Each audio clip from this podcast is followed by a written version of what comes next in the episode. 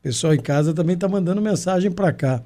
É, o pessoal diz aqui, doutor, olha, todos esses sintomas, se o Oswaldo tem, imagina com a gente. Eu também tenho, porque o meu já deslocou e sinto dores laterais, frontais de cabeça.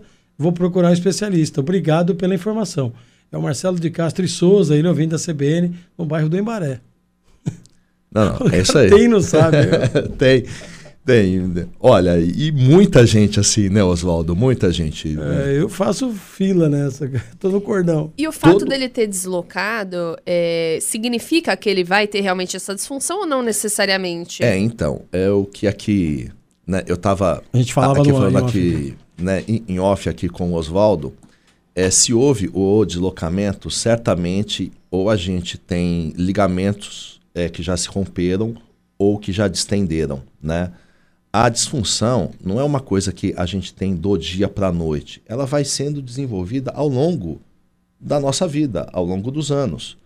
E se houve o deslocamento, certamente já existe alguma alteração em termos de ligamento, art, né, cápsula articular e tudo mais, que são as estruturas da articulação.